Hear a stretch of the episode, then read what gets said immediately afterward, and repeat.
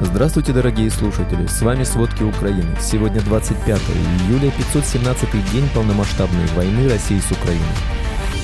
Шойгу отправили в Северную Корею за военным сотрудничеством. МАГАТЭ обнаружила мины на Запорожской АЭС. В Госдуме заявили, что Россию наводнили иностранные шпионы. В Госдуме призвали поднять призывной возраст до 50 лет. Кремль запретил подконтрольным СМИ говорить о минимальной рождаемости за время правления Путина. Обо всем подробней. На обсуждении поправок для призывников в Госдуме призвали еще сильнее повысить призывной возраст. Его нужно поднять до 50 лет и обязать служить всех, заявил ведомостям первый зампред Комитета Госдумы по обороне Алексей Журавлев. Судя по биографии, сам Журавлев никогда не служил. Сегодня во втором чтении Госдума одобрила штрафы для призывников при неявке в военкоматы подняла возраст призыва с 27 до 30 лет. Также депутаты Госдумы одобрили поправки о запрете выезда из России призывников со дня направления повестки на работу или учебу и с момента ее размещения в реестре. Атакам украинских беспилотников на объекты в России поспособствовали шпионы, которые передают координаты вооруженным силам Украины. Об этом заявил член Комитета Госдумы России по обороне генерал-лейтенант Андрей Гурулев. По мнению депутата, шпионы действуют в различных регионах страны, включая Москву и Крым. Он подчеркнул, что их деятельность заключается в корректировке и наведении. Также, возможно, часть беспилотных летательных аппаратов запускается прямо с территории России. Понятно, что всю Москву закрыть средствами радиоэлектронной борьбы невозможно, поэтому будет правильно, если мы будем жестко выявлять и подавлять диверсантов на стадии их подготовки к атаке, написал Гурулев в своем телеграм-канале.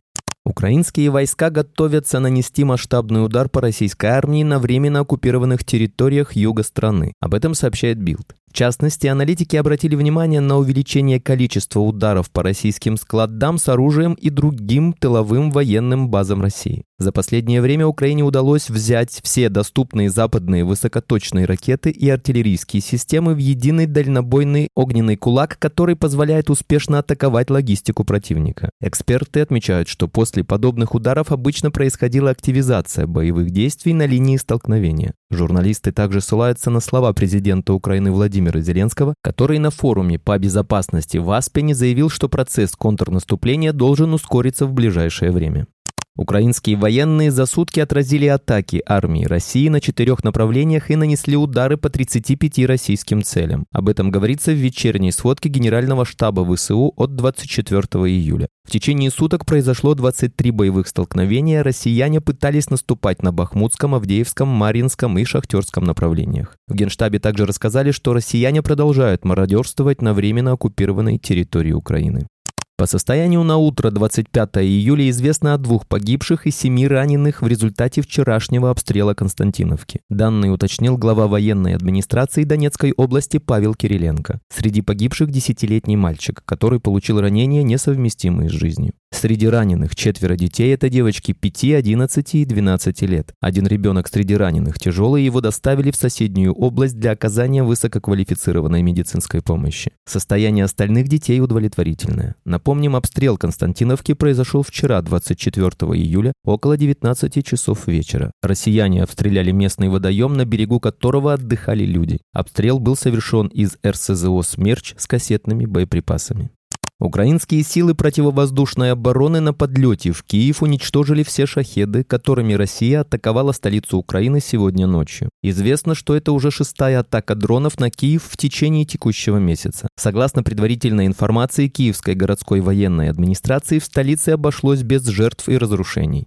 Украинские защитники ликвидировали российского топ-полковника Евгения Вашунина, командовавшего Ленинградским полком. Об этом сообщает российский канал Фонтанка в Телеграме со ссылкой на главу Законодательного собрания Петербурга Александра Бельского. Согласно его словам, Вашунин был смертельно ранен 14 июля, когда вместе с отрядом попытался помочь оказавшимся в окружении военным шторма. Он утверждает, что руководитель россиян с группой поддержки выдвинулись навстречу отряду. Их движение было замечено украинским российскими военными и началось сражение. Во время столкновения полковник Вашунин был отсечен от однополчан и серьезно ранен. Он скончался, соответствующую информацию уже подтвердил журналист Денис Казанский. Напомним, в районе Бердянска 11 июля был ликвидирован российский генерал-лейтенант Олег Цоков.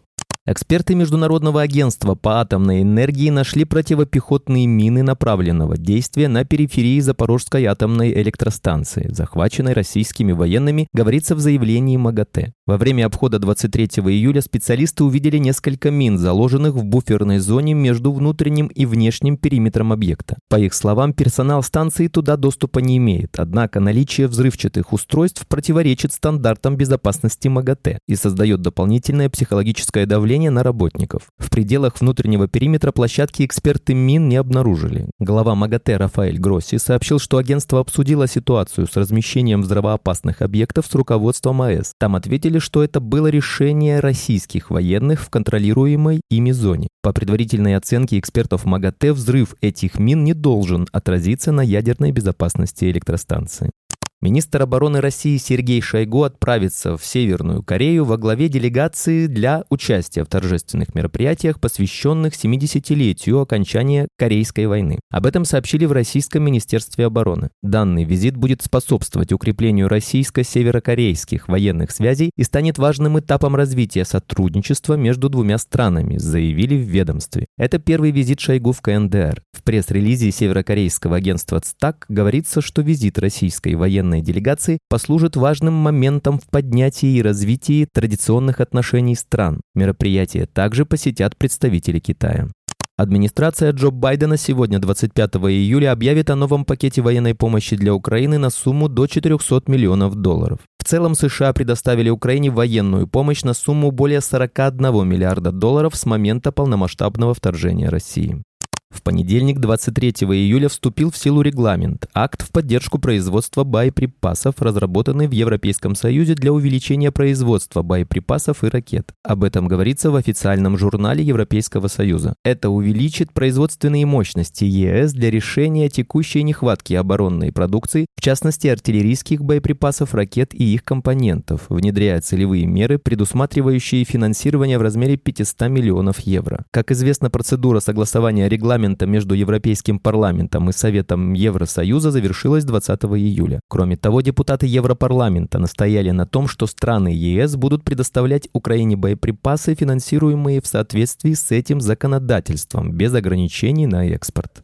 Китай, несмотря на призывы к миру, поставляет России достаточное количество нелетального, но полезного в военном отношении оборудования. Это защитное снаряжение в количестве достаточном для экипировки мобилизованных, а также дроны, тепловизионные оптические прицелы и другое. Об этом говорится в расследовании «Политика, основанном на данных таможни». В этом году Россия импортировала из Китая беспилотников на сумму более 100 миллионов долларов, в 30 раз больше, чем Украина. Китайский экспорт керамики в Россию компонента, который используется в бронежилетах, увеличился на 69% до более чем 225 миллионов долларов. Среди товаров, которые Китай продал России, бронежилеты и каски, тепловизоры, дроны. Напомним, у президента Франции заявили, что власти Китая поставили России военное оборудование, которое Кремль мог затем использовать в ходе войны против Украины. Ранее президент Украины Владимир Зеленский заявил, что глава Китая Си Цзиньпин пообещал ему не оказывать России военную помощь. Взрывы в Крыму и Москве доказывают, что российские власти не контролируют небо даже над стратегически важными объектами. Об этом заявил представитель Главного управления разведки Украины Андрей Юсов. Он добавил, что взрывы в России и на временно оккупированных территориях Украины будут продолжаться. Юсов также отметил, что регулярная бававна в Крыму помогает россиянам понять, что территория полуострова – это точно не безопасная территория. Напомним, ранее два беспилотника атаковали Москву. Один из дронов попал в бизнес-центр, второй упал не недалеко от здания Минобороны. По информации СМИ, это была спецоперация Главного управления разведки Минобороны Украины.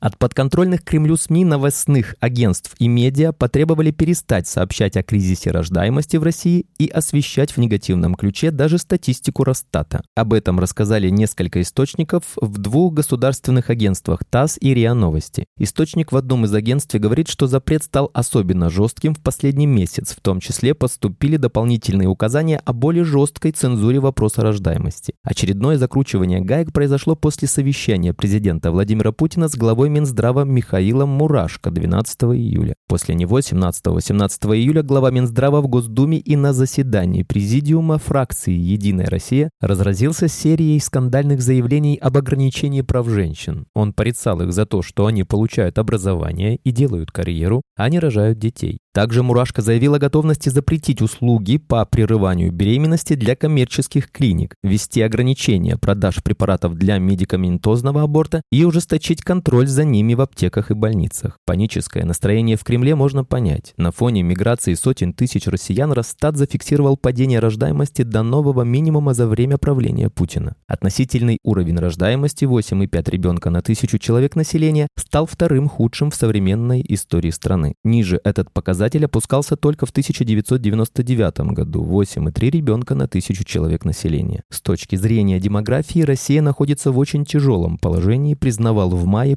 пресс-секретарь президента Дмитрий Песков. Спасибо, это были все главные новости о войне России с Украиной к этому часу. Помните, правда существует, а мы стараемся сделать ее доступной. Если вам нравится то, что мы делаем, пожалуйста, поделитесь этим подкастом с друзьями в России. Также, если вы хотели бы помочь нам делать материалы еще более качественными, пожалуйста, оставляйте фидбэк. Это очень важно для нас и для распространения правдивой информации. До встречи.